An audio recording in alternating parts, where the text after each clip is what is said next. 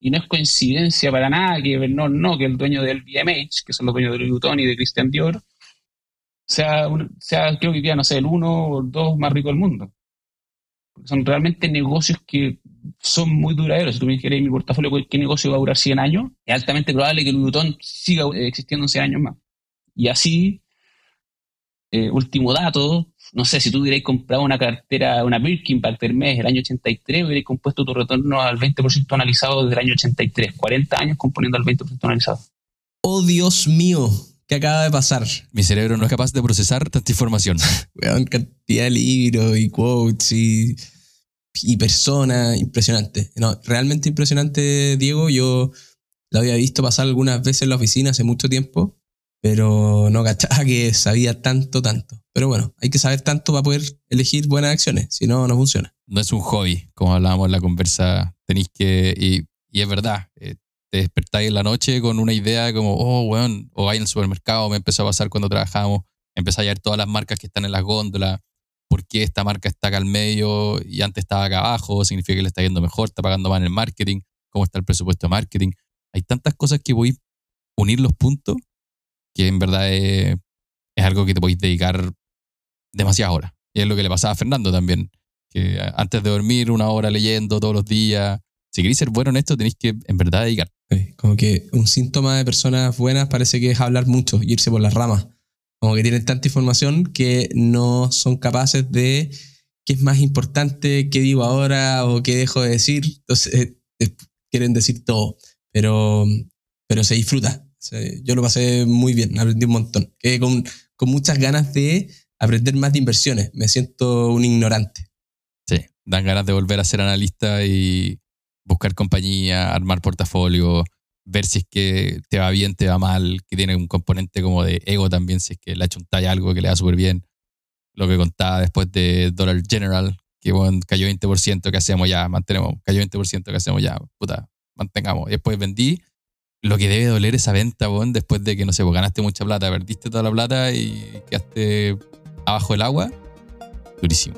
Así que nada, bienvenidas y bienvenidos a una nueva semana de Animales Financieros, el podcast que los va a ayudar a invertir, quizás como Diego, su tiempo y dinero. Somos Pablo Riemann y Francisco Verdugo y les damos la bienvenida a un nuevo capítulo de este lindo show. Bienvenidos. Animales. Don Diego, bienvenido al programa. Un gusto tenerte por segunda vez porque la primera vez no pudimos grabar. Vamos a, dar la infidencia al tiro, yo creo. Bueno, muchas gracias eh, primero por invitarme. Eh, me encanta lo que están haciendo en Animales Financieros. Un fan, debo decir. Y, sí, ahora ojalá funcione, porque la primera vez está... A pesar de que este mundo la tecnología avanza rápidamente, no, no siempre funciona como uno quisiera. Totalmente. Pero vamos a hacer como que no te hayamos hecho esta pregunta y la verdad no, pudimos escuchar la respuesta porque Diego estaba con un internet más o menos. Pero Diego, cuéntanos cuál es tu animal financiero, espiritual, de vida. Sí, lo, pensé un poco porque, como siempre lo preguntan, algo que tenía un poco pensado. Eh, pero la verdad que me encanta, el, siempre me ha gustado mucho el águila, podría decir el cóndor como en chileno, porque el águila es súper es súper resiliente. Hay, una etapa de la vida que, cambia prácticamente todo su piel y la sufre solo y, y como que vuelve a renacer no se, no se rinde nunca. Y lo otro es, que también es, optimiza su uso de energía. Vuela, en general aprovecha de volar durante las tormentas y, aprovecha el viento para, poder volar eh, de manera más liviana. Y lo otro que me encanta, que a lo mejor se adecua bastante a, a las inversiones, es que ve su casa desde lejos, la analiza y una vez que ya está preparado, ataca. Está bueno. Un gran animal financiero, yo creo, que creo que tenéis pensada la respuesta. la idea a veces es pillar a los invitados, pero esta es la mejor, yo creo que nos ha llegado como introducción, desarrollo final. Y nada, un tremendo animal.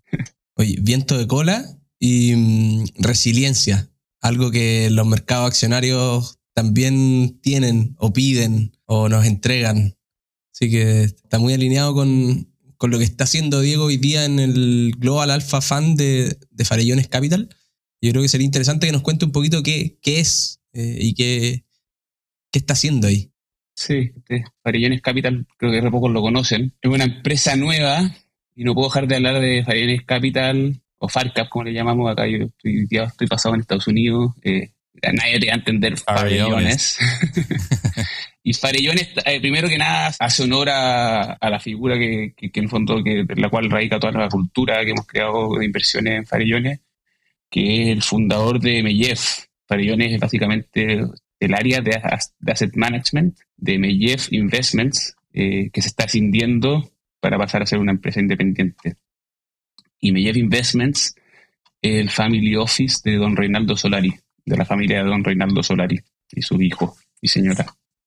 Y, y básicamente él le encantaba Farellón, era un gran esquiador. Para que yo, don Reinaldo Solari era, fue quien lideró Falabella casi por cuatro décadas, uno de los grandes baluartes de la creación de Falabella y la, expansión de Falabella a, a mercados, a otros países y, y, el desarrollo del negocio financiero. Y a su vez, eh, diría que fue un, un gran emprendedor apoyó mucho durante la, crisis financiera de los 80 a, sacar adelante al, sector financiero y, desarrolló muchos negocios además, aparte de, de Falabella. Era un gran esquiador y por lo tanto también en su minuto crearon el Family Office a fines de los 90 junto con su hijo, el cual llamaron Meyer, que también es un centro de esquí. Bueno, no tenía idea que, era todo relacionado a la nieve. Sí, sí, son grandes esquiadores y la montaña y, y te diría que buena parte de la cultura de inversiones que tenemos hoy día es una mezcla entre él era muy, pensaba muy similar a, Warren Buffett. Es, fácil de hacer comparaciones. todo el mundo probablemente conoce a Warren Buffett. Y coincidentemente, yo no creo que era un gran lector de Warren Buffett, necesariamente no lo sé. Pero sí en el equipo, dentro de Mellef y Farellones, hoy somos grandes seguidores de Warren Buffett, de Charlie Munger, de, David Swensen, que que, creó el modelo de endowments. El de Yale. Como los conocemos hoy en Yale. De hecho, la primera vez que entré, yo entré a Mellef el año 2010 y me pasaron un libro Portfolio Management, tenés que leer este libro de, Yale y, me presentaron también y leer las cartas de Warren Buffett y, tienes, y Warren Buffett es gran seguidor de, una persona en la cual ustedes siguen mucho, que se llama Howard Marks. Y, y coincidentemente, vuelvo atrás al tema de don Reinaldo con Warren, es que hay una cosa que, o dos cosas que él, que siempre ha hecho y siempre ha estado, siempre está bien posicionado, pase lo que pase con el mercado.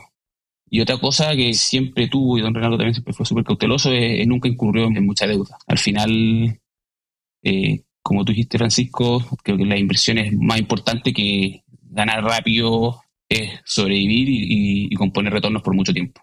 Y obviamente la deuda te puede matar, ser goloso te puede matar, y el ego te puede matar y te diría que eso, estas características las tenía don Reinaldo. Muy buena, creo, introducción a Mellev y, Farcap, por no decirle farellones antes de, entrar como más en, creo que ya tengo una pintura de lo que hacen, inversión fundamental, Warren Buffett, etcétera. Pero ¿qué libro te dijeron de del señor Swensen? No puedo dejarlo pasar. Sí, sí, se llama, si mal no recuerdo, Pioneering Portfolio Management. Y ahí habla de un poco de, y acá obviamente creo que especialmente para inversionistas institucionales es un gran libro. Y aquí lo, que no hay que perder, eso sí, el, eh, dentro de, porque habla de las distintas clases de activos, y, Swensen, de hecho, fue el que básicamente apoyó a los, traders de Goldman Sachs en los 80 que hacían arbitraje a desarrollar el modelo hedge funds y que se indemnizaran y, hicieran hedge funds. De hecho, coincidentemente nos reímos. El, uno de los primeros que apoyó fue a Tom Steyer, que fue el que creó Farallon, Farallon Capital. Cualquier parecido de mera coincidencia. no, mucha coincidencia, exacto. Exacto. Por eso la página web va a ser farcap.cl y Farallon está obviamente tomado, Farillones sea, Farcap también estaba tomado, farcap.com. Y después él, él eh, hoy es más conocido por, porque también impulsó, como tenían, los endowments hoy día que tienen, tienen un horizonte de inversión de infinito plazo, ¿ya? de muy largo plazo. Los endowments son la, plata de las universidades principalmente. De la universidad, exacto, que, que viven basado en donaciones. Y las universidades al final son instituciones, no sé, decir que MIT o Yale no van a existir en 100 años. Difícil. Es difícil pensarlo. Decir que Falabella o, o, o flujo de capital que, o de dividendos de, un family office va a seguir existiendo en, 100 años. La empresa no duran 100 años en general, ya, salvo algunas empresas japonesas ahí eh, más chiquititas, pero, lo de los japoneses es un tema aparte al final. Eh, y por lo tanto, al final, no sé, el nombre de hielo hoy día tiene 40 mil, 50 mil millones, el fondo del tamaño de una FP en Chile. Eh, pero ellos reciben donaciones de, del 5 al 10% de esos 50.000 entran todos los años y parte de los retornos se van a, financiar la universidad. Y la gracia es que tienen, como pueden pensar a 100 años, pueden alocar mucho capital en, mercados privados y por lo tanto David Swensen bajo esa, bajo, bajo, entendiendo eso, dijo, el capital de riesgo o el venture capital es una gran inversión para quienes tienen un horizonte de inversión de muy largo plazo eh, y por lo tanto se, enfocó mucho en, alocar los activos de Yale en, mercados privados. Ya hoy día Yale, más más del 50% creo de los activos que tiene son eh, en mercados privados. ¿ya? Lo que después volvemos a mi Jeff y cuando lo miramos decimos, nosotros no tenemos 100 años, los family office tienen un problema en el cual también, especialmente en Chile, si uno tiene tres, tres hijos y si tú componís tres, cuatro generaciones por tres hijos, es muy difícil ganarle los retornos de, esos, de, cómo crece la familia. Al final tú decís tres, triplicáis cada 20 años o cuatriplicáis cada 20 años, no es tan fácil y después eso compone. No es tan fácil conseguir ese retorno. Entonces, efectivamente, el capital se consume, ¿ya? Eh, y por lo tanto tenemos un horizonte de inversión un poquito más corto, pero igual sigue siendo lo más largo posible. Eh, y, después si uno piensa en, un inversionista individual, uno no tiene capital de largo plazo eterno, al final. Eh, al final, si uno tiene, no sé, podemos poner números si queréis. Claro, sí, ya, 40, al final, 30, 20. Al final tú decís, si me retiro con X plata, esa plata realmente lo tenéis que liquidar, en el fondo, voy a tener que vender mis acciones, voy a tener si tengo una empresa privada o invertí en capital de riesgo por una plataforma de crowdfunding, voy a tener que vender eso porque mucho riesgo. Al, retiro, a los 60, 70, voy a tener que comprar cosas, productos de menor riesgo. Oye, pero por, ordenar un poquito, entonces tenemos esta gran compañía, obviamente que genera mucha plata, si fue un gran emprendimiento, hoy día es una empresa gigantesca y con esa plata la familia dice, ¿sabéis qué? Tenemos que armar un family office porque tenemos tal cantidad de plata que hay que administrarla y administrarla lo mejor posible para poder hacerla crecer. Y en ese mundo entra Meyev, entra Farcap y armamos esto, este, este farellones eh, que se dedican, entiendo, 100% a invertir en acciones. Y mm, leyendo las cartas que ustedes publican, muy al estilo Warren Buffett, eh, me queda con una cosa, y que ustedes se definían como paranoicos de corto plazo y optimistas de largo plazo. ¿Podéis empezar a explicar qué significa eso para poder empezar a entender un poquito más la filosofía de inversiones de usted? Sí. A ver, eh, sí, lo primero es a lo mejor también aclarar que como un poco lo dijiste tú, se crea el Family Office y al final creo que esto es el proceso natural también de, de lo que ha pasado en Estados Unidos y en Europa, en el cual al final las familias crecen, quieren preservar su capital y, también empiezan a dedicarse a la filantropía y, parte del capital obviamente está destinado a eso y de ahí obviamente que, haya preservación de capital. Y un poco también el incentivo de, uno de trabajar también por buenas causas. Y parte de lo que, atendiendo tu respuesta de paranoico de corto plazo, optimista de largo plazo, al final nosotros lo que hacemos es, y que va en línea con, con la filosofía emprendedora de don Reinaldo, es somos inversionistas fundamentales nos enfocamos en entender negocios, en principalmente comprar buenos negocios, ya sea negocios la parte privada o mercados públicos, ya sea acciones, que es lo que hago yo en, vamos a hablar más adelante, a lo mejor de, en FARCAP, en el Fondo Global Alfa. buscamos comprar acciones eh, donde nos sentimos parte, dueños de, a pesar de que podamos ser un accionista, bueno, somos parte de dueños de, pensando ojalá en, empresas que van a vivir 20, 30, 40 años y podamos, ojalá podamos invertir a 10 años plazo. Decimos 5 algo más razonable para poder entender qué va a pasar con la empresa en los próximos cinco años, pero para eso tenemos que entender cuáles son las barreras de entrada de estas empresas y las, y las ventajas competitivas y ojalá esas ventajas competitivas sean crecientes y que tengan capacidad de poder reinvertir, las empresas puedan alocar su capital por los flujos que generan eh, a buenos retornos o a retornos crecientes. Pero, pero para eso, al final siempre hay que estar súper pendiente de lo que está pasando en, en el mercado. Más allá de la, es muy importante distinguir entre lo que sale en la portada del Wall Street Journal, que a lo mejor muchas veces puede ser ruido, versus lo que realmente está pasando en una empresa y en el negocio, pero también en el corto plazo lo que, lo que sucede es que al final el mercado te va, el mercado se equivoca y, creemos que no es perfecto. Y, por lo tanto son esas ineficiencias de mercado que muchas veces son temas behavioral, digamos en inglés, o el comportamiento humano, donde los mercados tienden a sobrereaccionar. Y, y cuando uno está atento a eso y, sigue el mercado por mucho tiempo, o si fuera en el caso de negocios privados, si uno está permanentemente desarrollando relaciones y buscando oportunidades, ahí es cuando las oportunidades aparecen y uno ve patrones y dice, oye, a lo mejor esta corrección se parece bastante a una corrección que vi hace cuatro años, no sé, estamos viendo ejemplos, y para bien o para mal. Eh, las acciones de PayPal, por ejemplo, vienen corrigiendo hace como tres, cuatro años. PayPal es la, la billetera más grande del mundo, billetera digital más grande del mundo. Y, ahora hay una empresa que se llama Adyen, que es un procesador de pago europeo que todo el mundo le encantaba, se parece a Stripe, son de estos procesadores digitales de la nueva era. Y, sus acciones han caído cerca de un 50% en los últimos dos meses. Y tú decís, para bien o para mal, ¿se parece a PayPal o no se parece a PayPal? Después ya, ¿qué hacemos con eso? Es otra historia. Oye, y una pregunta ahí. Perdona, Pablito, que ¿se parece a PayPal en cómo cayó el precio de la acción o se parece a PayPal en cómo cayó el precio de la acción y además tiene fundamentales que en el contexto de hoy día hacen que la historia me cuadre y yo diga, acá puede haber un patrón y puede haber una oportunidad. Porque quiero, quiero tratar de sacar un poquito solamente la parte de, del movimiento de precio. Sí, sí, diría que las dos, las dos anteriores, en este caso la, todas las anteriores. Y a veces acabo justo un, un, paralelo entre dos empresas del mismo sector. Muchas veces el paralelo puede ser entre empresas de distintos sectores o, o empresas de distintos sectores en distintos países. Acá en este caso son empresas del mismo sector en, distintos países, pero que a su vez son competencias. Y pasó que PayPal, no sé, llegó a 300 y tantos dólares la acción, 300 mil millones de dólares, y hoy día una empresa que vale cerca de 60 dólares la acción, 60 mil millones de dólares. El caso de Adyen, igual que Stripe, que era como la, la joyita del Venture Capital en 2021, valieron, llegaron a valer en torno a 100 mil millones de dólares. Y hoy día Adyen vale 20 mil millones de dólares. Y PayPal cuando empezó a corregir, una de las grandes dudas era, o sea, eso se dio en, parte, eh, estaba sobrevalorada con todo lo que pasó en COVID y la gente alabando empresas que crecían más, ya, y tuvieron un gran crecimiento durante COVID, porque al final todo se, se, digitalizó.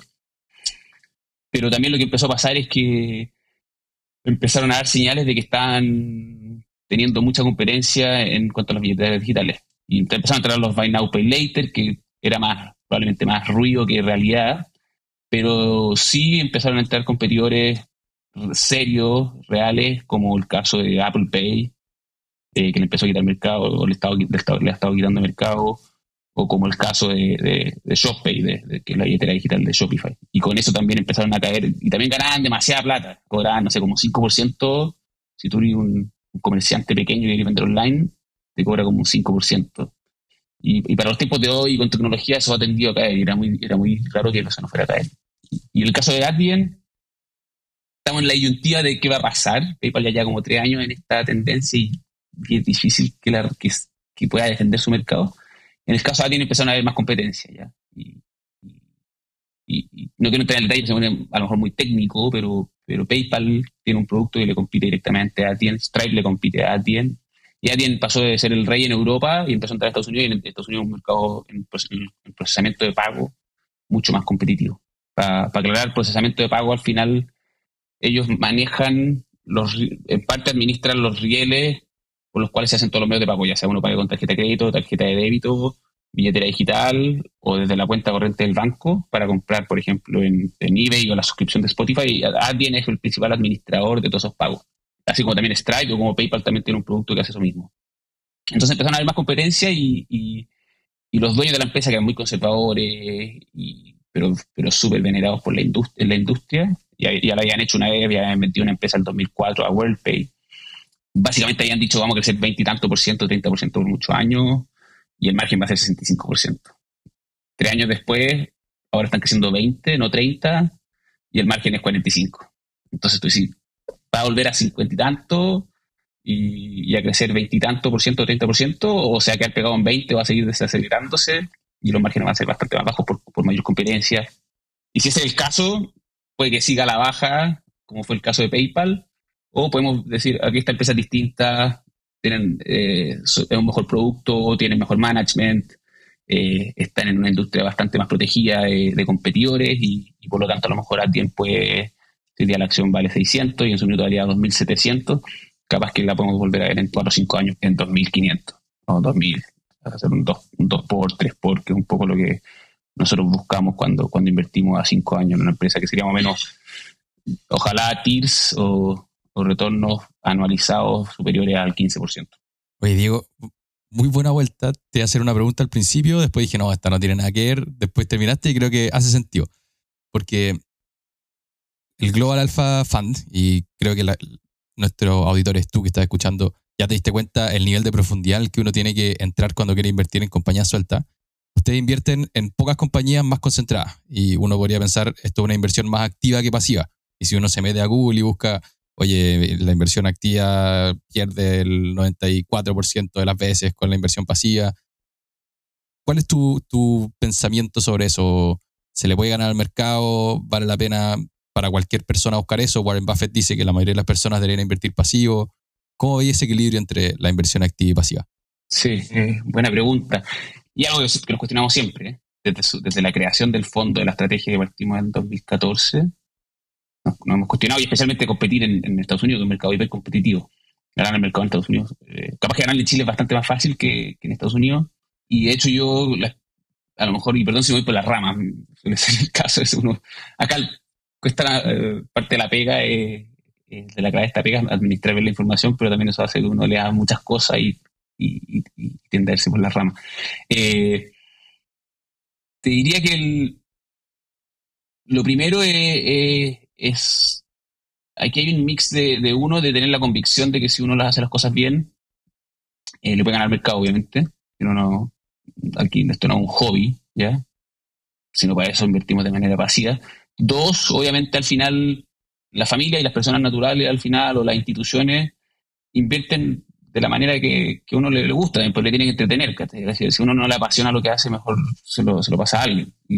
Y acá en, y en armamos un equipo de inversiones porque a los principales a los, les encantaba emprender y, el desafío y, la gestión activa, ¿ya? Y, ser, sentirse dueños de una empresa. Y tenían las herramientas para poder ver, probar si lo podían hacer. Y, a mí me tocó hacerlo en Latinoamérica y después finalmente terminamos replicando lo que hacía en Latinoamérica en, Estados Unidos, invirtiendo globalmente, tanto en Estados Unidos como en Europa, Global, Alpha. Global Alpha. Eh, el objetivo que tiene es tener retorno superior al mercado en el largo plazo, ya en, eh, inicialmente el mercado desarrollado, que era una forma de diversificar toda la exposición a Latinoamérica, diversificarla hacia mercados globales. Es un buen punto ese, porque uno siempre está más expuesto a Latinoamérica por estar viviendo en Latinoamérica y recibir sus ingresos y todo eso. Exacto, hay un sesgo local y al final si uno, aquí, aquí me pongo un poco más académico, si uno dice, en general no hay ninguna razón por la cual yo, si, yo fuera iraní, tuviera que tener toda mi actividad en Irán. Y, uno puede, podemos empezar a hablar de, hacer un match de, cuáles son mis necesidades de capital como persona natural o como institución versus, versus cuáles son mis ingresos. Pero al final, si el día de mañana eh, uno quiere ser ciudadano del mundo, es más ciudadano del mundo, ciudadano del Chile también, pero ciudadano del mundo a su vez, puede tener una parte en Chile y una parte afuera. ¿ya? Y cosa que si en Chile, ojalá Dios quiera que no pase nada, pero si pasa algo en Chile, a lo mejor uno pues, tiene donde escapar. Eh, eh, eso, es, perdón, la, la, introducción. Pero, pero al final, eh, generar alfa efectivamente es súper difícil, se, ha puesto cada vez más, se volviendo cada vez más difícil. Y hay, hay se, ha estudiado muchísimo eh, quiénes son los que han podido lograr alfa. Y si, si en el pasado se habla de, de, tres edge o tres ventajas competitivas que uno podría tener para generar alfa, y en el pasado la principal era ventajas de información, se hablaba mucho de que salían los traders de Goldman Sachs a jugar golf con los, los CEOs de la empresa y sacaban una papita y, con eso ganaban, eh, después invertían y, así, tomaban ventaja de eso. Y algunos lo podían hacer consistentemente.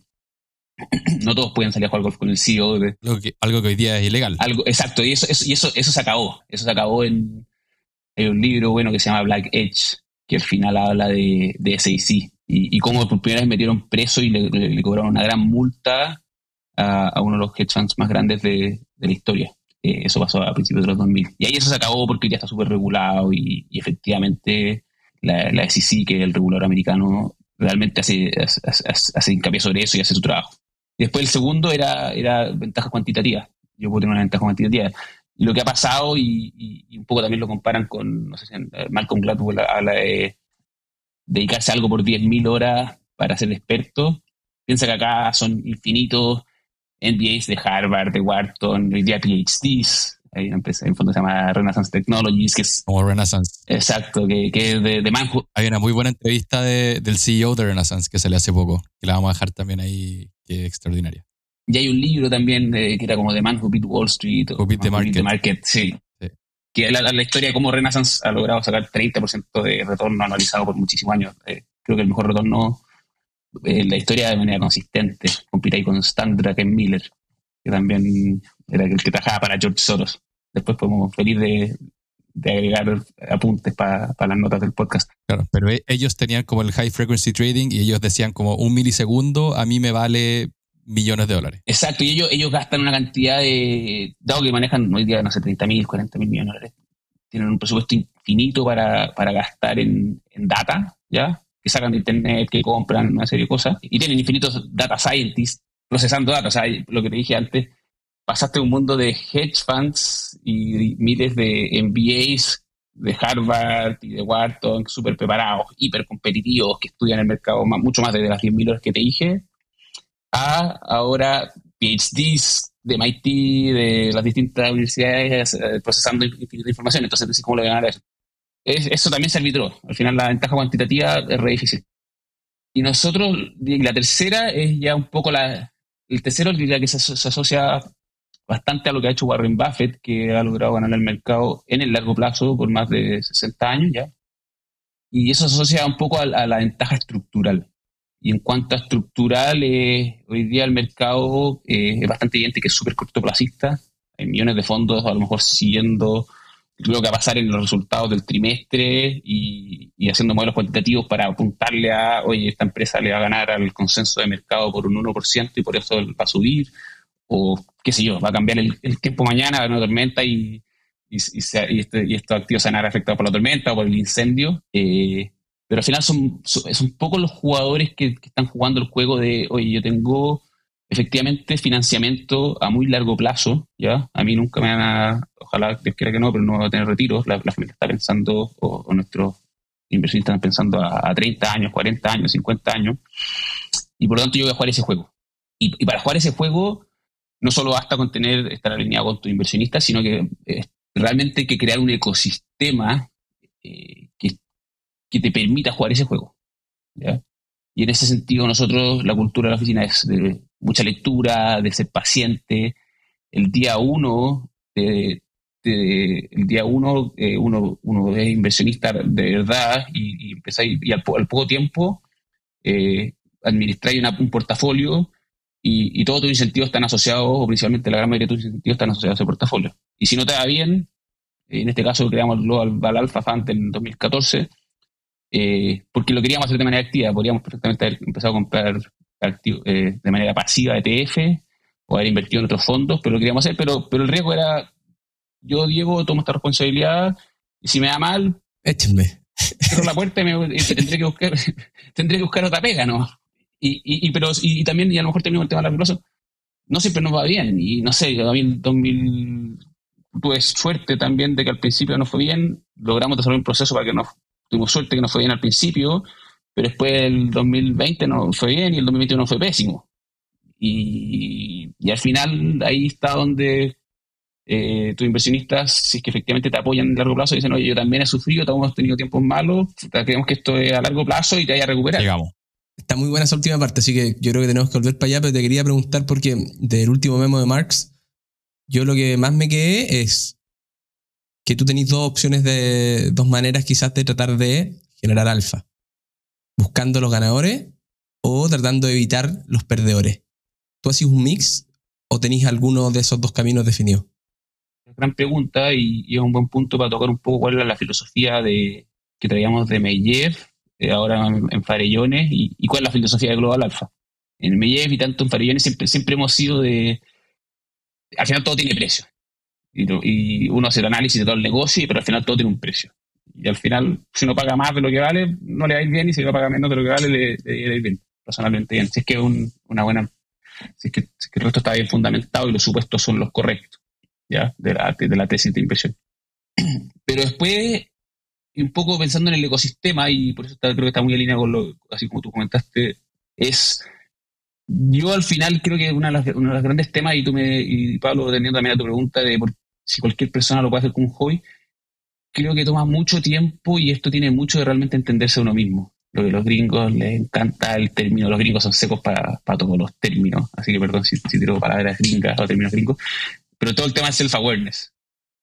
Y, y, en ese sentido yo podría comprar, salir a comprar, oye, oye, invertamos en, en OpenAI y vamos a comprar las, las empresas que más crecen y los Shopify de este mundo y, y o y eso sería apostar a los ganadores y estar siempre sobre arriba de lo que la está llevando y a lo mejor hay gente que es buena para eso y después también o decir oye sabes qué hay una empresa de cigarros que ya nadie quiere fumar cigarros pero que por lo tanto el mercado la está pisoteando o una empresa de petróleo que el mercado la está pisoteando y vale realmente mucho menos de lo que vale hacer una planta de petróleo o una planta de cobre, tener una empresa de cobre. Eh, y es un negocio que a lo mejor no, no va a crecer, pero, pero que, que, tú la compras y a lo mejor si se destapa el valor, puedes, ganar plata, pero, pero lo que sí estáis seguro es que difícilmente perdáis. Y también hay algo entre medio, a lo mejor, que a lo mejor son, es una gran empresa y, y, y que es lo que consideramos una empresa de calidad, ¿ya?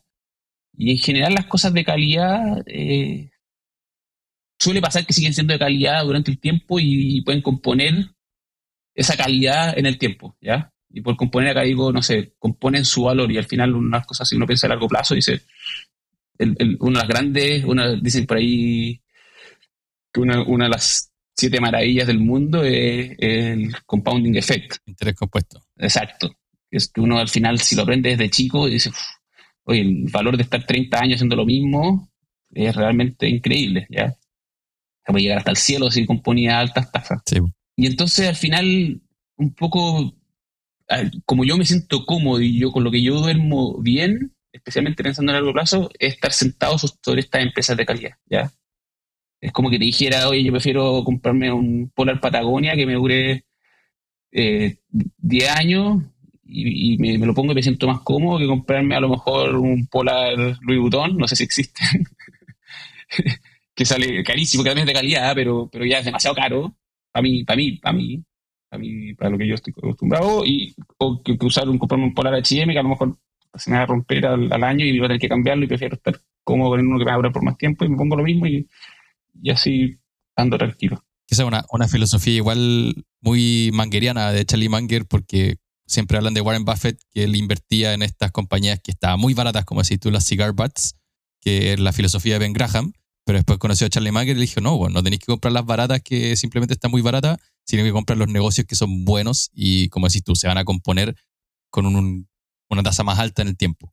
Se aplican harto eso ustedes. Exacto, exacto. Y ahí es donde decís, oye, hay un término de dos cosas. Uno, we buy compounders y lo otro, eh, creemos que quality begets quality, ¿ya?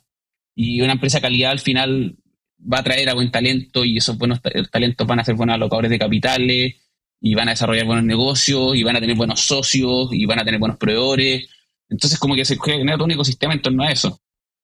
Y para eso digo, y, a mí me gusta eso y, en el pasado, no sé, el 2021 igual metimos las patas y nos tentamos con empresas de más crecimiento, como el mercado las determina growth stocks, y, y metimos un poco las patas y al final yo no me siento tan cómodo porque no soy, no, no, no, yo no estoy apostando a descubrir la próxima tendencia, estoy apostando a entender realmente la cultura de una empresa y las ventajas competitivas de esa empresa y si esas empresas pueden efectivamente destapar nuevos negocios y fortalecer sus ventajas competitivas y, seguir acrecentando sus barreras de entrada.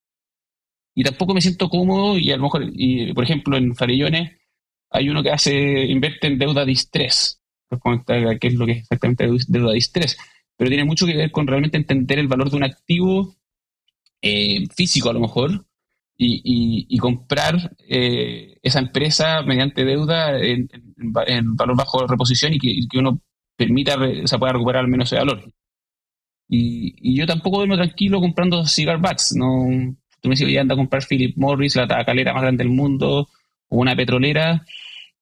No, no me siento cómodo porque al final eh, nosotros realmente si queremos pensar a 20 años, a 30 años, tampoco podemos tomar muchas decisiones en la vida.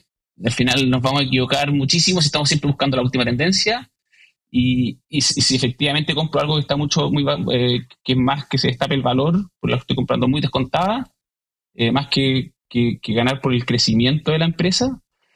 A lo mejor es, es, eso, esa va a ser una inversión de un año y después voy a tener que volver a reinvertir eh, esa plata porque la inversión dura un año, voy a tener que volver a reinvertirla y, encontrar una inversión realmente nos, nos cuesta. O sea, nosotros encontramos una o dos inversiones nuevas al año y, y no más.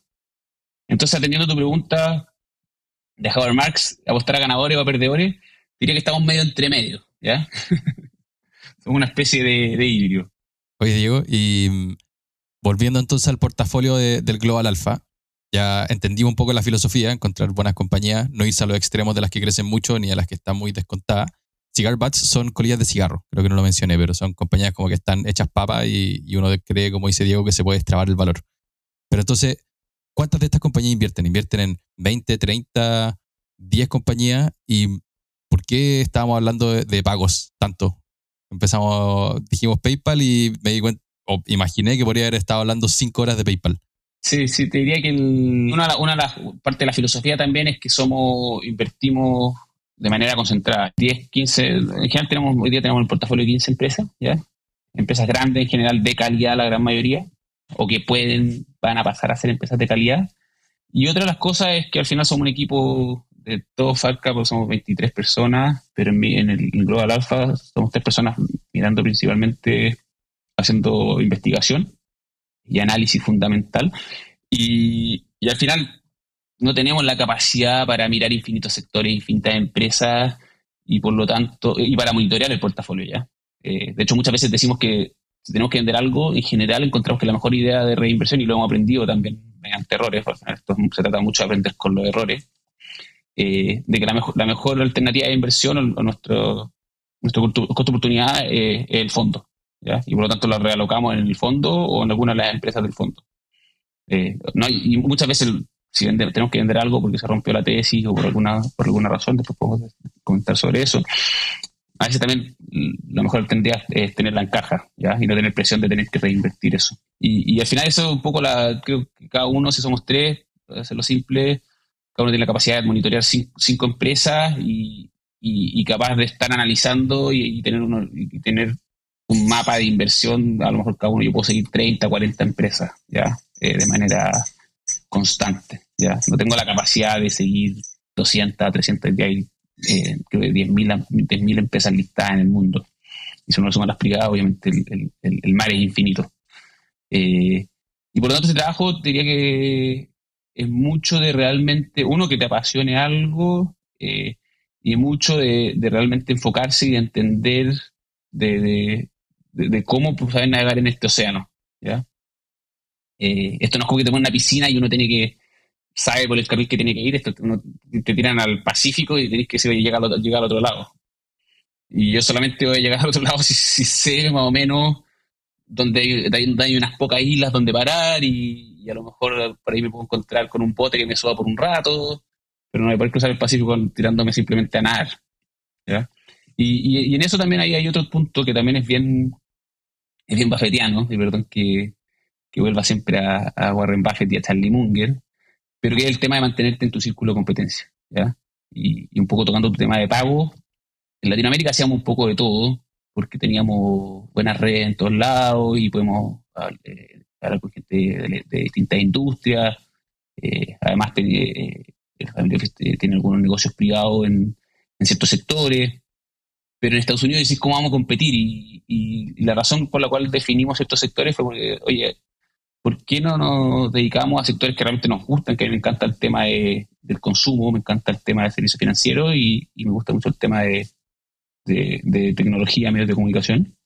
Y a su vez eh, coincidía que veníamos de una empresa que se llama, o sea, teníamos mucho conocimiento, o, al menos nos sentíamos, ya sea por, por transpiración o, por osmosis, sentíamos que conocíamos, entendíamos bien el retail y entendíamos bien eh, los servicios financieros, ¿ya? de bancos de los MR. Y, por lo tanto fue, oye, dediquémonos a hacer servicios financieros, consumo y, algunas cosas de medio y tecnología. Y de ahí surgió, tenemos hoy día, eh, dentro de las cosas que podemos invertir, eh, más o menos cuatro o cinco sectores y, lo que llamamos como 15 verticales y pago es una de esas 15 verticales. ¿ya? Eh, Y ahí está PayPal, obviamente Adyen, Mastercard, Visa, eh, y, hay, son como 20 empresas que realmente tienen negocios consolidados y son súper buenos negocios. Eh, Y, a lo mejor mencionar también, hay ciertos sectores que tienden a tener mayor dispersión, ¿ya? Donde a lo mejor hay mejores posibilidades de sacar alfa. Eh, algo que, por ejemplo, siempre nos, ha costado invertir en bancos, porque los bancos al final se mueven mucho con la macroeconomía y, realmente es difícil entender el valor idiosincrático, ¿ya? Específico de esa, de, una, de esa empresa. Eh, y lo otro es que hay ciertos sectores que tienden a tener mayor concentración de negocios de calidad, ¿ya? Ya sea porque tienen mayores barreras de entrada, eh, son negocios más predecibles, que no dependen tanto de factores externos y en muchos casos son más ligados en capital. Y, te pongo un, aquí te pongo, no sé, dos ejemplos. Eh, un negocio de software al final tiene una recurrencia, es predecible más o menos la demanda dentro de cierto, es relativamente predecible, especialmente en una empresa grande, por ejemplo, o el caso de Microsoft. Eh, tú, si te cortan de Microsoft Word o el Office, tu única opción es usar Google Docs, pero la verdad de matáis si te cortan un Microsoft Word. O, en el caso de, una empresa grande, si le tiene, que tiene SAP y le cortan el ERP, el retailer sin el ERP no existe. ¿Ya? O sea, dice, oye, ¿cómo administro los inventarios? Versus, versus, y entonces ellos tienen la capacidad, es predecible esa demanda dentro de, es crítico, es misión crítica, es crítico para, para, el cliente y por lo tanto, y también va a tener poca competencia, porque al final hay, hay, hay, harto riesgo de cambiarse, tiene un switching cost bastante alto, hay harto riesgo de cambiarse de, ese proveedor. Si te cambias de Excel, Microsoft Excel al, al, Google, al Excel de Google Docs. Se puede fallar una fórmula. Eh, la verdad que y a mí yo no me he podido acostumbrar al, al, de Google nunca. Por más que he tratado y, sigo usando Excel y lo uso probablemente toda mi vida. Eh, y, y, lo otro es, es, que al final ellos, dado que tienen ese, poder sobre sus clientes, tienen una capacidad de, de traspasar precios y de, tu subirte, de, administrar los precios eh, altísima, ¿ya? Por eso que si tú tienes un negocio de, de, petróleo, a mí me da lo mismo donde compro el petróleo, es un commodity, ya yo lo compro en cualquier parte. Y, así pasa que de repente llega de Rusia o Arabia Saudita y dice, oye, ¿sabéis que yo no, hoy día voy a producir el triple de que producía el año pasado y cayó el precio del petróleo y, y el negocio ganó mucho menos plata. Y, ahí van a aparecer, o, si pasa lo contrario, dicen, no, ¿sabes qué? Vamos a dejar de producir y por lo tanto, dado que hay menos oferta, va a subir el precio del petróleo. Eh, va a subir tanto el precio del petróleo, pero rápidamente van a salir nuevos inversionistas, van a decir, oye, hagamos plantas de petróleo, o sea, refinerías. Entonces, al final la barrera de entrada es súper baja, pues estáis vendiendo un, commodity. Eh, entonces, en ese sentido también nos, calzó, tratamos de calzar, cruzamos sectores de nuestro interés, donde tenemos a lo mejor eh, buen acceso a información y donde podemos realmente entendemos los negocios, podemos ver patrones y cruzarlo con eh, que sean además negocios de calidad. Eh, o sectores donde se tienda, tienda a más negocio de calidad. Una de mis preguntas era por qué no tenían ASML, Taiwan Semiconductors o todo este mundo de infraestructura tecnológica. Ahora entiendo que hay un sesgo como de, del origen, de es que estos son quizás los sectores donde nos, nos interesan, donde tenemos más capacidades. Quizás eso no, más que no, que no te gusten, es porque sabéis que yo acá mis competencias no están. Pero donde, donde sí ustedes tienen competencia, como tú lo has dicho todo el rato, en este mundo del, retail, del consumo, etc. Y mm, lo dijiste, te podría haber comprado un polerón Louis Vuitton. Eh, yo no, no me lo puedo comprar todavía, pero tiene una compañía, eh, eh, esta LVMH, que, que, tiene su negocio en ese mundo. Y yo me acuerdo en un comité de inversiones y con, con, con, con Fernando y creo que estábamos viendo, me acuerdo, pero creo que era algo de relojes. decía Fernando, pues esto se va a acabar. Los relojes ahora son digitales, te cuestan 100 dólares, 200 dólares. ¿Quién se va a seguir comprando estos Cartier de muchos miles de dólares? Y me decía, pero es que a ti no te ha pasado algo que, que, a gente le pasa. Hay, gente que tiene demasiada plata y, y, se compra estas cosas de mucho lujo. Y, mm, y lo, lo, junto con esta cuestión de poder ser capaz de traspasar precios sin tener problemas. Eh, ¿Cuál es tu view en este mundo del consumo de lujo y por qué tener una compañía de consumo de lujo en el portafolio? Sí, A ver, toco dos, dos puntos. Hay, hay, un, hay un tema que. Y, primero, eh, también respecto a lo que tocaste de semiconductores. Nosotros también, y, y, aquí hay un concepto que obviamente hay que tener, que es tener liquidez mental, ¿ya? Que es la capacidad de adaptarse a, a todos estos sesgos o todas estas cosas que uno tiene predeterminadas, ¿ya? Eh, en ese sentido, no invertimos hoy en semiconductores, pero no significa que a lo mejor lo podamos hacer en 10 años más, ¿ya? hemos ido aprendiendo de nuevos sectores y... Eh, pero sí, naturalmente también tenemos este sesgo de evitar un poco las cosas demasiado, demasiado cíclicas, ¿ya? Porque al final si uno está, jugando al ciclo, ¿y qué pasa con los semiconductores? Que, históricamente ha tendido a ser una industria súper cíclica. Hoy día se ido consolidando, pero, antes habían miles de empresas de semiconductores, hoy día y depende mucho de qué segmento, pero segmentos que ya son tres, tres y uno puede ver que TSMC creo que tiene, no sé, el 95% de la capacidad de producción de los chips de, de, 3 nanomilímetros, ¿ya? Eh, que es lo que va, va a ser el futuro y todo, toda la inteligencia artificial va, van a consumir este tipo de chips. Pero, eh, y lo segundo es que es, excesivamente fuera de nuestro círculo de competencia hemos visto equipos de inversiones con, con infinitos analistas dedicados al tema y aún así les cuesta decir cuál va a ser el ganador. ¿ya? Entonces, nosotros desde tres, desde, Estados Unidos y con un pie en Chile, lo encontramos bastante difícil. Eh, eso por un lado. Por, otro lado, por el lado de la pregunta de, traspasar precio, eh, quiero que tocar también un, o sea, hay distintos libros de estrategia y, y, competencia, pero sí el tema de la competencia, realmente creo que estrategia competitiva es realmente algo que vemos mucho en eso lo que te dije antes de ser empresas que tengan realmente barreras de entrada y que, por ende no, tengan mucha competencia, ya son casi oligopolios. Y ahí eh, hay un libro que, no, que me encanta, que es de Hamilton Hemler, que es un profesor de Stanford, que se llama Seven Powers, y él habla de estos siete poderes, donde el último poder, el poder máximo es el brand, el valor de marca. Antes hay el poder de procesamiento, por ejemplo, estas empresas de chips de semiconductores tienen mucho poder de procesamiento, tienen una máquina de manufactura donde realmente todo, si, incluso Estados Unidos que ahora tiene que querer desarrollar sus chips internos, le va a costar mucho poder desarrollar, sea, encontrar el talento para poder desarrollar todo ese proceso de, desarrollar los chips de, que son así enanos, ¿ya? Realmente enanos, no, no, podría, no los pueden ni ver. Después hay otra que, lo que hablé antes de switching cost, por ejemplo, cambiarte de SAP a Oracle, eh, cambiar tu RP, tiene un costo altísimo para la empresa y por lo tanto nadie sabe cambiar de SAP.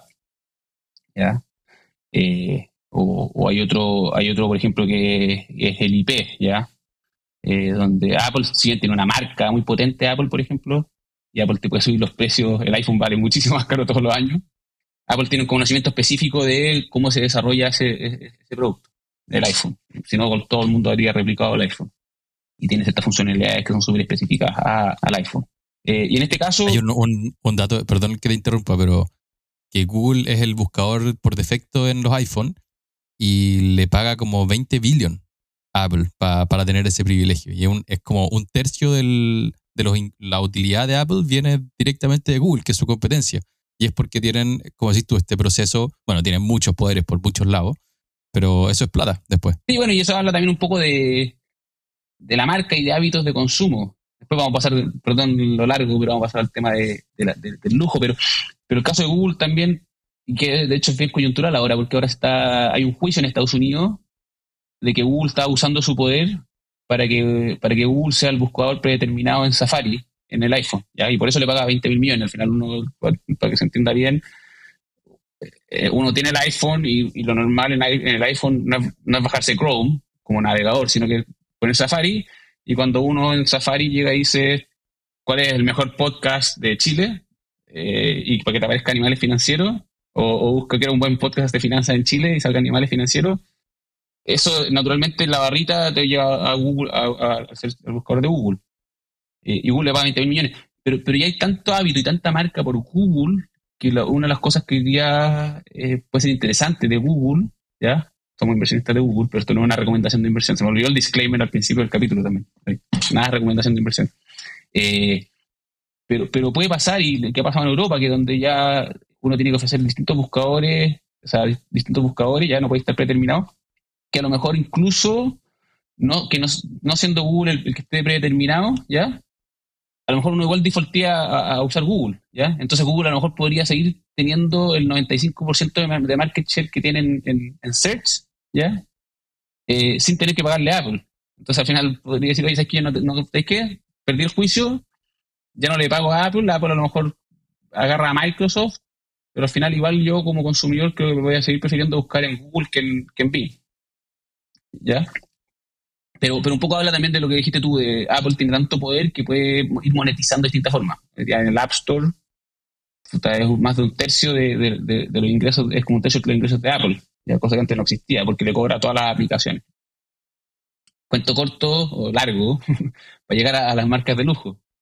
Al final, la gracia de esto es que estas empresas han desarrollado una capacidad de manejar la escasez eh, de manera increíble. Y ese sentimiento de escasez, hay otro libro, Robert Cialdini, que se llama Influence. Muy bueno. Que de hecho de los que más, es de los que más le gusta a Charlie Munger. Me acuerdo, me fui en Estados Unidos y, uno de los primeros libros que presentaron en la clase de liderazgo y, y como que no lo entendí, no, no, lo pesqué mucho. Y después me empecé a dar cuenta de todas estas cosas. Eh, y, uno era uno, este sentimiento de escasez. Y, y eso lo maneja muy bien. Hoy día, eh, si tú te quieres comprar una cartera el mes, tienes que hacer una fila, ponerte una lista de espera que, que, a lo mejor en cinco años más la vais a comprar. Es lo mismo, como si te quieres comprar un Ferrari, te doy otro ejemplo. Eh, en China, eh, las, mujeres cuando ganan sus primeros sueldos no ahorran para comprarse un auto, ahorran para comprarse una cartera, ya sea una Birkin bag, una Kelly bag del mes o, una cartera Louis Vuitton. Y, todo, este tema de escasez y, de, y aspiracional es algo que ya han trabajando estas marcas, son marcas que, que ya han 300 años. Por eso a mí no soy un anti-cripto, anti-bitcoin, ni mucho menos, no me encanta estar estudiando las cosas que están pasando, pero al final la gente como que creó bitcoin y Jack Dorsey y todos estos bitcoin ideólogos. Entusiastas. Entusiastas que están perfecto y, podemos armar toda la tesis sobre el, exceso de emisión monetaria de, de la Reserva Federal. Pero al final crear una marca como el oro puta, toma ciclos, ¿cachai? El oro, el oro ha resistido ciclo y ciclo y realmente está en el inconsciente colectivo. Y uno dice, oye, yo soy, igual todas estas nuevas marcas que salen, dice, oye, si yo quisiera crear una marca de lujo, la capacidad o la probabilidad de que esta sea una marca de lujo en 5 años, 10 años es cercana a cero. Y la gracia de eso, y, no y no es coincidencia para nada que no, no, que el dueño del BMH, que son los dueños de Louis Vuitton y de Christian Dior, sea, sea creo que día, no sé, el uno o el dos más rico del mundo. Porque son realmente negocios que son muy duraderos. Si tú me dijeras mi portafolio qué negocio va a durar 100 años, es altamente probable que el Vuitton siga durando, existiendo 100 años más. Y así, eh, último dato, no sé, si tú hubierais comprado una cartera, una Birkin para el mes el año 83, hubierais compuesto tu retorno al 20% analizado desde el año 83, 40 años componiendo al 20% analizado. Creo que eso es como, es como mil por una cosa así. No hay ninguna, no hay ninguna inversión, ni Apple ha rentado eso. Es Warren Buffett. O sea, te, daría mejor 100 dólares en Birkin Bag en 1983 que haber comprado acciones de Apple en 1983. Oye, ¿y al portafolio le ha ayudado a disminuir la volatilidad, dado que, no sé, pues, está lo mismo si la, la, economía va bien, va mal, los ricos siguen siendo ricos y se siguen comprando estas cosas? ¿O la acción se mueve mucho igual por las correlaciones del mercado? Sí, tiene, depende, depende. Te diría que, son bastante, o sea, el caso del el VMH, especialmente el mes, los, crecimientos son súper estables. O sea, si hay crisis, como tiene esta capacidad de, traspasar precios, si hay inflación pueden traspasar precios. O sea, el último año han subido los precios de las carteras más de 10%. Tienen márgenes altísimos también, entonces tienen mucha flexibilidad para, para poder hacer contra, contra mayores costos y, contra menor demanda. Y por lo tanto, cuando hay crisis, las utilidades no caen mucho. Las utilidades del mes del 2008 creo que casi prácticamente no cayeron. ¿ya? En el caso del botón un poco más, porque tienen, tienen otros, productos un poquito más, o sea, empresas o productos un poco más cíclicos, ¿ya? El VMH. Son dueños de Sephora, son dueños de otras cosas que, que se mueven un poquito más con el ciclo. Y en ese sentido son, son, son, son hiper estables. Después el tema de cómo se mueve el precio de la acción, en general los negocios de calidad, de mucha calidad, y cuando son muy conocidos, tienden a ser menos volátiles, ¿ya? Pero, pero también, como todo, hay overshoot and collapse, en el fondo al final hay mucha demanda y empiezan a ponerse populares y todo el mundo quiere comprar Microsoft y Microsoft realmente efectivamente está un poco más cara y sube mucho de precio, de precio más allá de su fundamental y después cae de precio más allá de su fundamental. Eso pasa con todo. Y para nosotros, más allá de ver la volatilidad como son inversionistas a largo plazo, la verdad que no miramos mucho la volatilidad al final, volatilidad para nosotros es eh, oportunidad de compra o, estar muy atentos que realmente efectivamente hay que reducir exposición a estas empresas que tenemos en el portafolio. Eh, porque a veces se, puede, como todo se pueden encarecer mucho y los retornos esperados, si, buscamos retornos esperados de 15% analizados en las empresas que invertimos, hay veces que si el retorno analizado es, 5%, eh, es una clara señal de que la tengo que vender. Creo que es un muy buen pie. Yo creo que para el último tema hoy día, y creo que hay pocas conversaciones que piden a gritos una segunda parte como esta, pero hay, dijiste varias veces portafolio y que tenéis que vender una compañía, etcétera. ¿Cómo toman esas decisiones de comprar, vender? ¿Tienen reglas estrictas? No sé, algún indicador técnico, por ejemplo, para comprar. ¿Tienen stop loss para que cuando una compañía cae 20% la tienen que vender sí o sí? ¿Cómo aplican después todo este conocimiento? Esta, la concentran en 10, 15 compañías. ¿Cómo arman el portafolio después? Sí, eh, esa es una gran pregunta y, te diría que si bien, y no hablamos mucho del proceso de cómo elegir una empresa. Parte 2. Es, ese proceso, sí, ese proceso, ese parte 2, fue encantado. Ese proceso, al final, la idea es que sea lo más repetible posible y seamos consistentes con ese proceso. Y, parte de la filosofía también nuestra va con, más que buscar el output, tener claro un output y uno estar muy bien incentivado por ese output pero, pero al final lo que, lo que te va a determinar el output es el proceso. ¿ya? Y, la idea es que eso sea repetible. Y eso a lo mejor puede ser un poco más ciencia, ¿ya? Y, ahí uno se puede desviar y cada uno tiene su propio proceso que se ajusta a, como uno piensa, pero, pero, pero si es repetible, obviamente tiene más ciencia. En el caso de, de la construcción de portafolio, diría que tiene bastante arte y muchas veces más arte que ciencia si aplicamos ciencia, tener 15 empresas, lo natural es tener 6,5% más o menos de cada empresa en el portafolio. Eh, o para hacerla fácil, si son 20 empresas, eh, tengo 5% de cada empresa. Pero al final, una vez que compramos, es porque encontramos empresas que están, nos dan los retornos esperados que, que creemos, bajo los supuestos que creemos, ya, con una tesis simple, que dijimos este retorno esperado del 15% analizado por los próximos 5 años, y que a su vez hay una serie de catalizadores, una serie de, indicadores que nos dicen, oye, a lo mejor es un buen momento de comprar.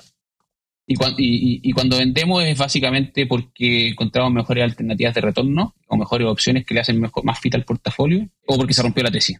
No por haber llegado a un precio. Y más que tesis, lo, en ese proceso lo que nosotros estamos buscando es desarrollar hipótesis y testear esas hipótesis. Y una vez que testeamos esas hipótesis que creemos que son distintas a las que el mercado tiene, y son, no sé si únicas, pero, pero distintas, compramos y si, si creemos que la hipótesis se rompió porque la empresa simplemente porque no equivocamos o porque la empresa hizo algo distinto, es indicador de venta.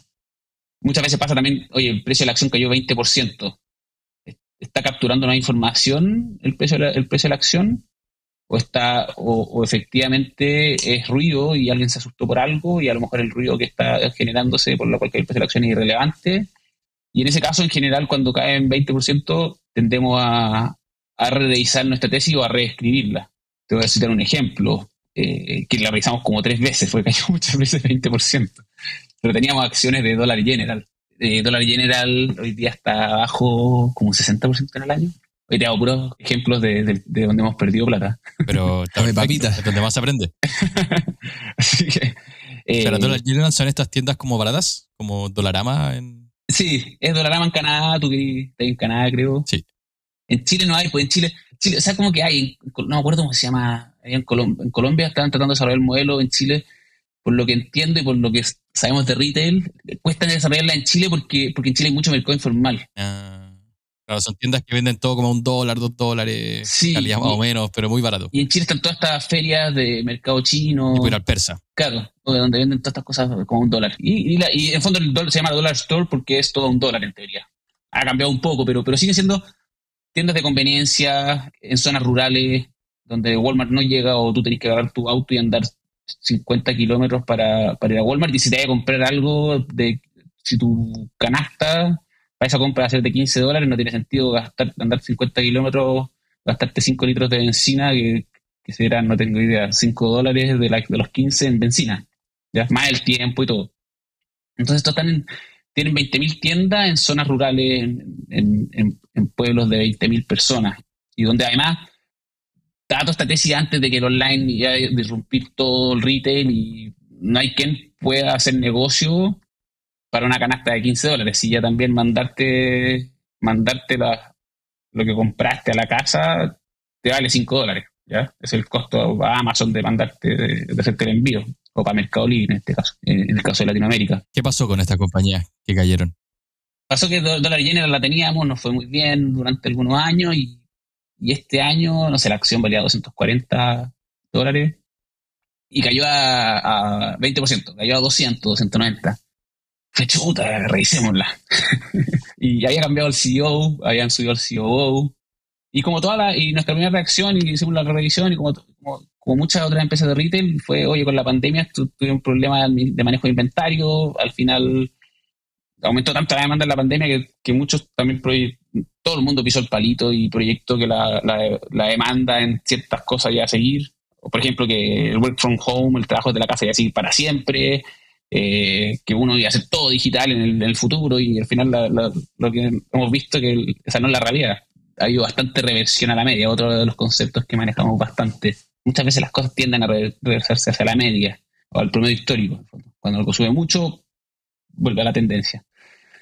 Y entonces al final fue como, ah, ya esto le pasó a Walmart, pero Walmart lo corrigió y capaz que algo lo pasó a Target, Target medio que lo corrigió. Probablemente a Dollar le está pasando lo mismo. Estamos tranquilos. Siguiente trimestre, ¡pum! De nuevo.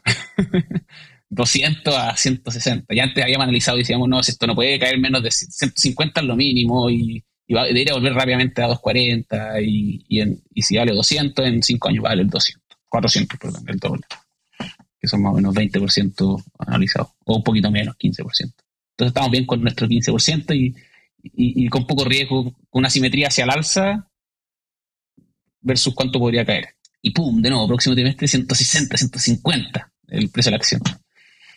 Y, empezamos a revisar los resultados y, al final habían empezamos a ver que la empresa está, había desinvertido en las tiendas, le estaba muchísimo contratar eh, mano de obra, gente que trabajara en los locales, la calidad del surtido en los locales había empeorado muchísimo, el nivel de servicio en los locales había empeorado muchísimo, fuimos a visitar tiendas y, todas desordenadas, Walmart está entrando muy fuerte en algunas categorías donde antes no competían, eh, y Walmart también, si bien uno tenía que manejar 15 minutos, o sea, media hora, perdón, ir al Walmart, aún estaban también invirtiendo y subsidiando el delivery para, hacer llegar eh, ciertos productos en de la casa.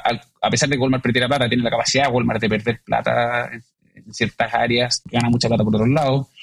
Eh, otro de los competidores que estuvo, una de las razones por las cuales de la General le fue muy bien por mucho tiempo, es que no tuvo competencia y uno de los competidores, que en este caso se llama Dollar Tree, que tiene una empresa que se llama Family, una de las tiendas que se llama Family Dollar, están en, todo un plan de, dar la vuelta al negocio. Crecimiento. Y, entonces empezaron a competir contra ellos. Entonces había millones de factores que, nosotros en su minuto los miramos en menos y, eso hizo que rápidamente se fuera a 240, 150. Optamos por vender a 150, que era como, uh, hacemos la pérdida ya. Se quebró la tesis. Eh, había este CEO, nuevo, CEO, CEO nuevo el, anterior era como la estrella y, subieron al, gerente de operaciones. Y el gerente de operaciones no sabía manejar el mercado, probablemente no sabía manejar, no, sabe, no, estamos seguros, pero, pero tenemos la teoría de que no, no sabe manejar también a su equipo. Eh, lo ha hecho mal, debutó mal, al final también.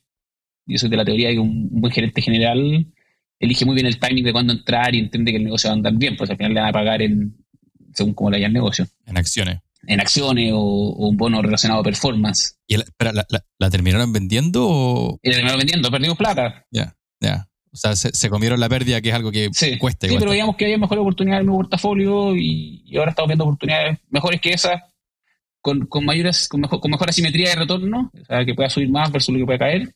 Y, donde nos sentimos cómodos, acá perdimos la confianza, básicamente. No teníamos confianza en, el nuevo management no tenemos confianza en el negocio. Creemos que sí puede, seguir siendo un buen negocio, pero, pero y a su vez hay también harto ruido de saturación de cuánto más pueden seguir creciendo, ya tienen 20.000 locales, crecen mil al año, pueden crecer hasta 30.000, hasta 40.000, son, son preguntas re difíciles de responder, pero, pero ya estamos más cerca del tope que hace cinco años. Y, hoy día la acción está a 100. la pregunta ¿volvemos a comprarla? Y ahí donde nosotros en este proceso vemos mucho eh, que el negocio sea de buena calidad, y, pero muy importante también que sea eh, liderado por un buen management, por una, buena administración y que haya buena cultura en la empresa. Y una empresa al final donde el servicio es malo es porque algo está pasando dentro de la empresa y ya sea lo están teniendo problemas en contratar gente, en retener gente y en, incentivar bien a, su, a sus empleados. La mejor empresa de retail, creo yo, en el mundo es Costco y Costco tiene esta gracia que es un win-win-win, donde dicen happy employees, happy customers, happy shareholders, ¿ya? Que, eso significa que los empleados están felices y son bien remunerados, tienen trabajos que les gusta, que les entretiene, donde están en una empresa que están felices. Los, los, clientes van a ver eso y van a ver que obviamente están todos los góndolas ordenaditos y los productos perfectos que necesitan, realmente necesitan, van a pagar lo que sea por estar en un Costco. De hecho, Costco, ir a Costco es de las mejores experiencias como consumidor que he visto. No sé si mejor. Y por lo tanto, si, si, si los, los, clientes demandan mucho, compran harto, los fundamentales de la empresa van a andar bien y por lo tanto las acciones deberían subir en el largo plazo. y es lo que ha pasado. Así que la, la terminamos vendiendo. Y, esa fue la historia de Dollar General. Y volviendo al tema para terminar de, de construcción de portafolio, al final tiene mucho que ver con que nos sintamos realmente cómodos y, y, también si concentramos a lo mejor hoy día, no sé, las tres, las tres primeras, tenemos las top 5 como un 50%, ¿ya? Y las otras 10 como el otro 50% del portafolio. Y, y, al final, ¿cuánto, cuánto, tengamos en, dentro del portafolio de cada acción? Ya es un poco un resultado que nos sintamos realmente cómodos con la, con la empresa, que las expectativas de retorno sean más altas, ¿ya? Y, y también que la dispersión de retorno eh, sea más acotada. Porque al final yo puedo tener una que va a hacer un, boom, eh, que va a subir, no sé, va a ser 5 por y no 2 por en 5 años, pero, pero probablemente esa, si esa va a ser 5 por, también tiene una alta probabilidad de que, que no equivoquemos y que valga la mitad. Y la, que, la de 2 por, si estamos realmente bien medidos, está en una valorización, correcta, probablemente tenga, no, tenga mucho riesgo de caída. Entonces, eh, es un poco más predecible y puedes manejar mejor, controlar mejor un poco tu futuro. Al final tú querés ser un poco administrador de tu futuro y, y tener esa capacidad de reaccionar cuando las cosas andan mal y, sentir, y dormir bien. Tiene mucho con entenderse uno y dormir bien. Administrar el riesgo, creo que es otro, otro quote de, de Howard Marks que le hemos robado de, de, sus libros o de sus podcasts. Y mm, dijiste muchas cosas, pero muchas interesantes y, y ahí agarrar algunas de... Si estás, invertido en algo, anda a mirar, anda a ver qué está pasando Probablemente ahí en la calle vaya a agarrar feeling de, oye, esto va bien, está mal, el management lo estará haciendo bien, lo estará haciendo mal, y eso muchas veces, la calle, por decirlo así, te ayuda a agarrar esos feelings. La otra es, quizá uno siempre busca así como cuál es el negocio que va a hacer una disrupción y, va a dejar la cagada y va, y va a ser el, el, gran boom. Y de repente hay buenos negocios que venden cosas a un dólar. En este caso, bueno, quizás no fue la mejor inversión en ese momento el que lo hicieron, pero sin lugar a dudas, muchas de estas empresas tienen tremendos negocios y venden algo, tienen algo, un negocio más o menos simple. Creo que podríamos hablar 50 horas, pero te quiero, quiero que nos di el sí para que te dejemos comprometido para que en un par de semanas sigamos hablando de esto. Dime que sí, pues, Diego.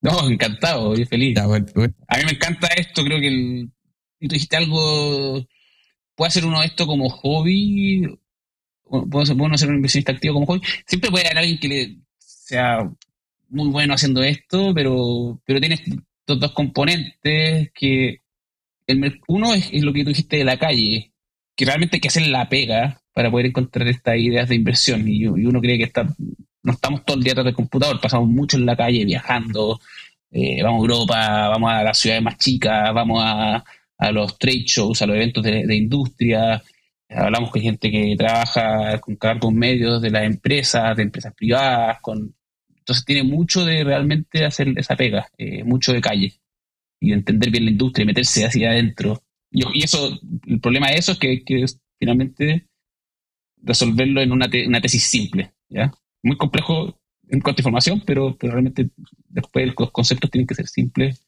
para que uno se acuerde y sean entendibles. Y lo segundo es que la, la pasión al final es lo que te lleva realmente a, estar haciendo lo mismo por 30, 40 años. Si queréis componer, tenéis que estar mucho tiempo en esto. Y la pasión es lo que te va a llevar a buscar ideas, a estar todo el día pensando en que esto realmente ya no se convierte en un trabajo. Está ahí, y estábamos conversando antes del podcast. El fin de semana estáis leyendo y pensando todo el día en, en ideas y en buscar insights. Y veis un letrero en la calle y decís, oye, mejor esto puede tener relación con esta inversión. Estáis todo el día y y, uno se un poco monótono, pero también entretenido porque son cosas muy del día a día, son cosas que uno también, eh, te voy a volver específico, pero también a veces son cosas súper genéricas, eh, sociales, entonces tiene mucho de pasión de estar todo el día realmente encima y pensando y buscando esos insights.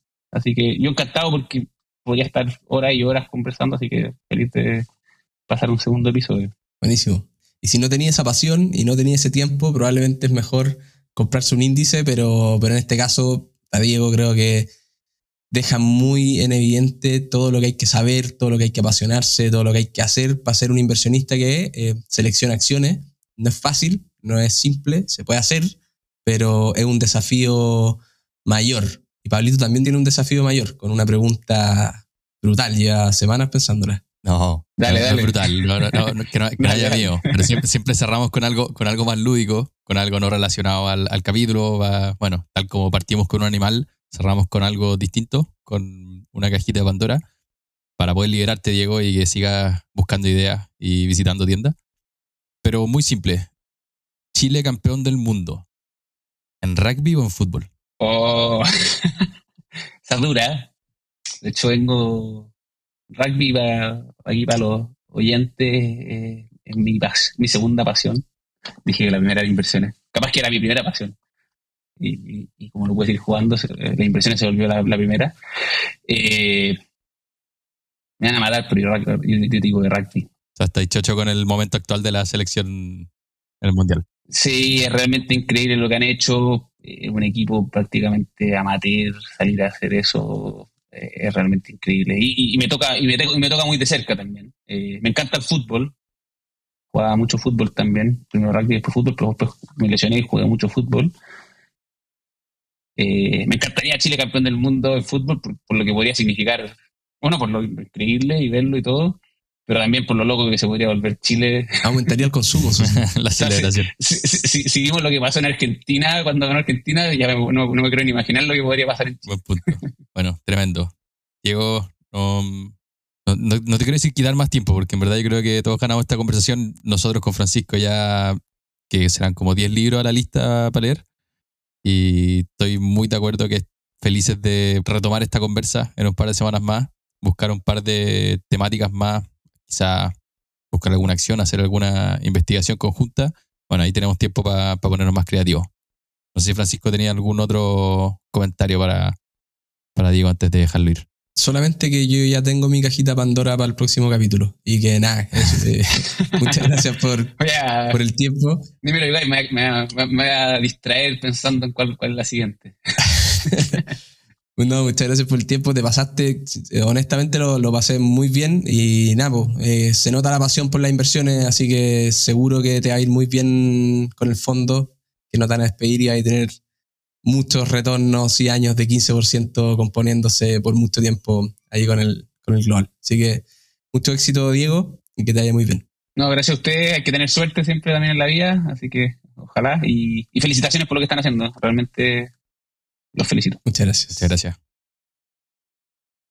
Una respiración larga para digerir este manjar, este buffet de información financiera.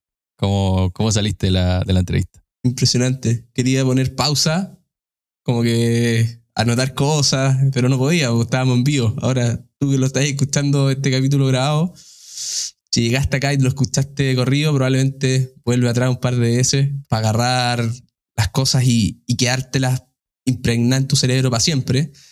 Pero vamos a tratar de resumir algunas y nos vamos a las reglitas. Sí, bueno, y antes de, las reglitas, este es de los capítulos que me gusta porque en la parte de los recursos, en la descripción de este episodio, van a tener 10 entre libros, artículos, podcasts para revisar, como con el de Nico Orellana, me acuerdo que hablamos harto de, no sé, pues, el estoicismo, los libros, Ryan Holley, etc. Aquí tenemos mucho de inversiones. Así que ahora sí, vamos, ¿qué aprendimos en, en este capítulo, Francis? Muchísimo, pero yo anoté tres. Y la primera es que toma la estrategia de inversiones que te apasiona o te acomoda en base a tus necesidades y habilidades. Esto va a ser parte de tu vida y tenés que definir tu estrategia para hacer crecer tu dinero. Pero eso depende mucho de cómo eres tú y de tus habilidades. Sí, y complementando esa, es difícil que esto sea un hobby al que le dediques 20 minutos al día. Si querías hacer bien la pega de ser un inversionista activo, tienes que dedicar tu vida y tus pensamientos en todos lados a poder tener mejores ideas de inversión. Claro. Y salir a la calle también. Dedicar también, ir a las tiendas, ir lo que decía a las conferencias. No es solamente estar sentado en el computador leyendo reportes. Claro. Al final es cada vez más difícil generar alfa, esta cuestión de rentar más que el mercado, pero quizás una buena manera de tener una mayor chance de lograrlo es pensando en el largo plazo, eh, porque esta una, era una de los, de los tres tips que nos decía que eran las maneras de poder eh, ganarle al mercado. Exacto, esa ventaja estructural que muchos players, participantes del mercado financiero piensan en el corto plazo, en el siguiente quarter, piensan en a lo más un año más, pero tú como inversionista puedes pensar en 10 años más, en 20 años más. Y eso cambia tu forma de tomar decisiones y te permite aguantar las caídas de mejor manera y después tener mejores resultados a largo plazo. Y le va a aumentar aún más las probabilidades si lo haces en compañías eh, que están dentro de tu círculo de competencia.